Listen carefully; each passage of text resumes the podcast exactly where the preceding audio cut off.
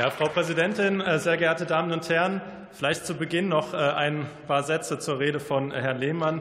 Ich bin noch nicht so lange im Bundestag. Ich glaube, Sie sind auch erst seit 2017 dabei. Ich kann mich aber daran erinnern, dass wir 2014 genau dieses Ampelsystem hatten unter von der Leyen, was dann abgeschafft wurde, weil die Ampel zu häufig auf Rot saß. Also dementsprechend würde ich in dem Fall wirklich ähm, Sie darum bitten, sich vielleicht an die eigene Nase zu schaffen, dass wir genau das wieder machen, was eben auch davor der Fall war. Aber jetzt können wir häufiger zumindest behaupten, dass die Ampel nicht auf Rot steht. Vielen Dank. Jetzt zum konkreten Antrag. Gesicherte Rechtsextremisten in den Reihen der AfD, Ablehnung gegenüber der freiheitlich-demokratischen Grundordnung, engere Beziehungen zu systemischen Rivalen als zum eigenen Staat. Die AfD ist keine Partei der Bundeswehr und keine Partei, die der Bundesrepublik Deutschland mehr Sicherheit bringt. Im Gegenteil, die AfD ist ein Sicherheitsrisiko für unser Land.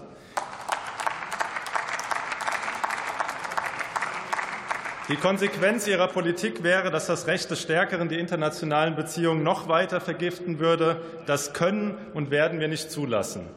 Ausgerechnet diese Fraktion stellt nun den Antrag, den Bericht über die Einsatzbereitschaft der Streitkräfte zu erweitern. Das muss man sich mal auf der Zunge zergehen lassen, liebe Kolleginnen und Kollegen. Erstens. In der Antragsbegründung spricht die AfD davon, dass die territoriale Integrität der Bundesrepublik nur von der Bundeswehr allein garantiert werden könne. Interessant, dass eine Fraktion, deren Granden zwölf Jahre nationalsozialistische Gewaltherrschaft und sechs Jahre Vernichtungskrieg als Vogelschiss in der Geschichte bezeichnen, 68 Jahre NATO-Mitgliedschaft der BRD übersehen kann. Sie betonen doch immer, dass so viele ihrer Fraktionsmitglieder aktive Soldaten waren, die zum Teil als Stabsoffiziere gedient haben. Daher wundert mich, dass Ihnen anscheinend Artikel 5 des NATO-Vertrags und Artikel 42 des EU-Vertrags nicht bekannt sind. Deutschland verteidigt sich und andere in Bündnissen in der NATO und in der Europäischen Union, und das ist auch gut so. Die Bundeswehr ist international eine gefragte Truppe in der NATO wie im Rahmen der Vereinten Nationen. Ihre Professionalität im internationalen Krisenmanagement und in der Bündnisverteidigung ist ein Aushängeschild für die Bundesrepublik. Dafür danken wir Ihnen ausdrücklich. Zweitens. Die Herausgabe der geforderten Munitionsbestände ist schlicht nicht zulässig. Sie unterliegen aus guten Gründen der höchsten Geheimhaltungsstufe. Ihre Einsicht ist bereits heute unter normalen Umständen höchst sicherheitsrelevant.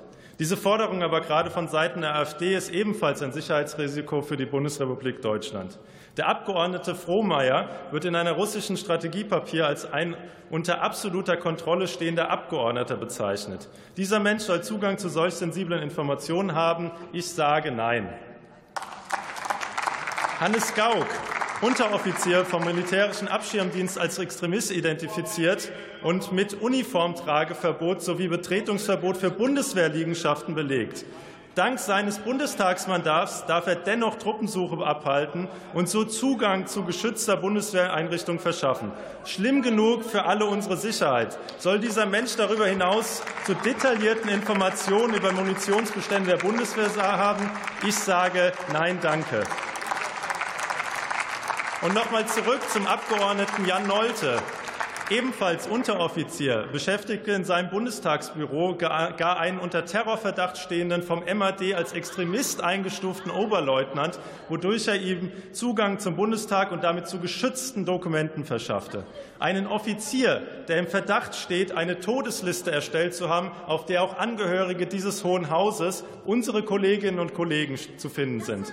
Einen Offizier, der verdächtigt ist, eine Bundeswehrpistole entwendet und Munition für einen Bürgerkrieg gehortet geantwortet zu haben. Dieser Mensch soll Zugang zu solch sensiblen Informationen haben. Ich sage nein, danke. Herr Krämer, erlauben Sie eine Zwischenfrage aus den Reihen der AfD? Bitte. Ja, vielen Dank, Herr Kollege, dass Sie die Zwischenfrage äh, zulassen. Was Sie hier behauptet haben über einen ehemaligen Mitarbeiter, stimmt nicht. Ich weiß, wir reden ja hier über Rechtsstaatsverständnis, ja, Demokratie, freiheitlich-demokratische Grundordnung. Dazu gehören auch die Gerichte und die haben in dem Fall festgestellt, dass der Mann völlig unschuldig ist. Er hat eine Entschädigung enthalten, erhalten. Ich weiß nicht, ob Sie das wissen. Stellen Sie hier nicht weiter solche Unwahrheiten in dem Raum. Vielleicht äh, akzeptieren Sie auch die Rechtsstaatlichkeit nicht. Vielleicht haben Sie damit ein Problem. Ich weiß es nicht. Das ist Punkt eins. Punkt zwei, weil Sie diese Verbindung AfD-Putin immer wieder, also wenn Sie meinen, dass Putin dass, dass Putin die Absicht hat, der Bundesrepublik Deutschland zu schaden, dann muss er doch nicht die AfD unterstützen. Dann müssen doch die Moskauer Trollfabriken und Nachrichtenseiten zur Wahl der Ampel aufrufen.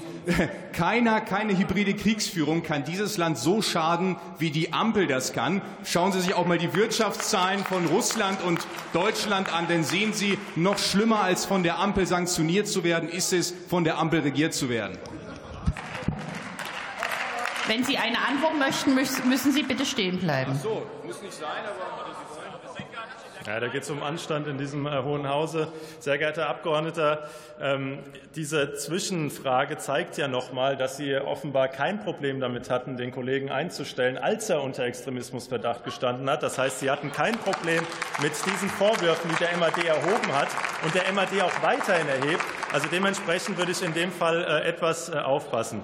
Und ich komme zurück äh, zu dem Antrag. Drittens, Ihr Antrag spricht mit keinem Wort davon, und Sie haben ja dankenswerterweise auch schon die Vorlage geliefert, weshalb die Bedrohungslage in Europa sich in den letzten 21 Monaten verschärft hat. Kein Wort von Putins verbrecherischer Aggression gegen die staatliche Integrität der Ukraine und die schiere Existenz ihrer Bevölkerung. Und geben Sie sich da keine Illusionen hin. Wir wissen auch weshalb.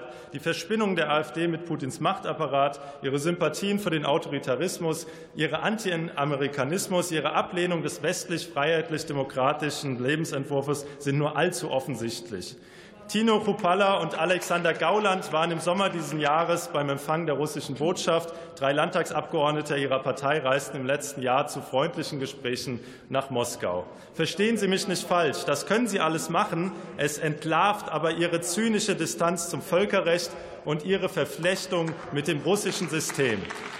Es besteht es besteht also die direkte Gefahr, dass alle Informationen, die Sie über Ihren Antrag erhalten möchten, direkt auf dem Schreibtisch Putins landen. Das ist ein Sicherheitsrisiko für die Bundesrepublik Deutschland.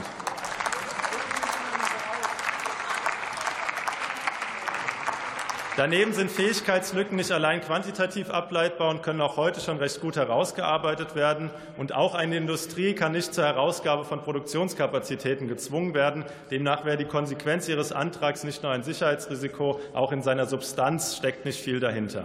Wir lehnen ihn also selbstverständlich ab. Die Alternative für Deutschland macht unser Land nicht sicherer, sondern würde uns aus strategischen Bündnissen herauslösen und in Abhängigkeit zu autokratischen Machthabern führen. Dies würde unseren Wohlstand fundamental in Frage stellen und uns als Gesellschaft unfreier machen. Noch einmal. Noch einmal. Die Alternative für Deutschland ist bereits heute ein Sicherheitsrisiko für Deutschland. Dieses Risiko wollen wir nicht noch weiter verschärfen. Herzlichen Dank.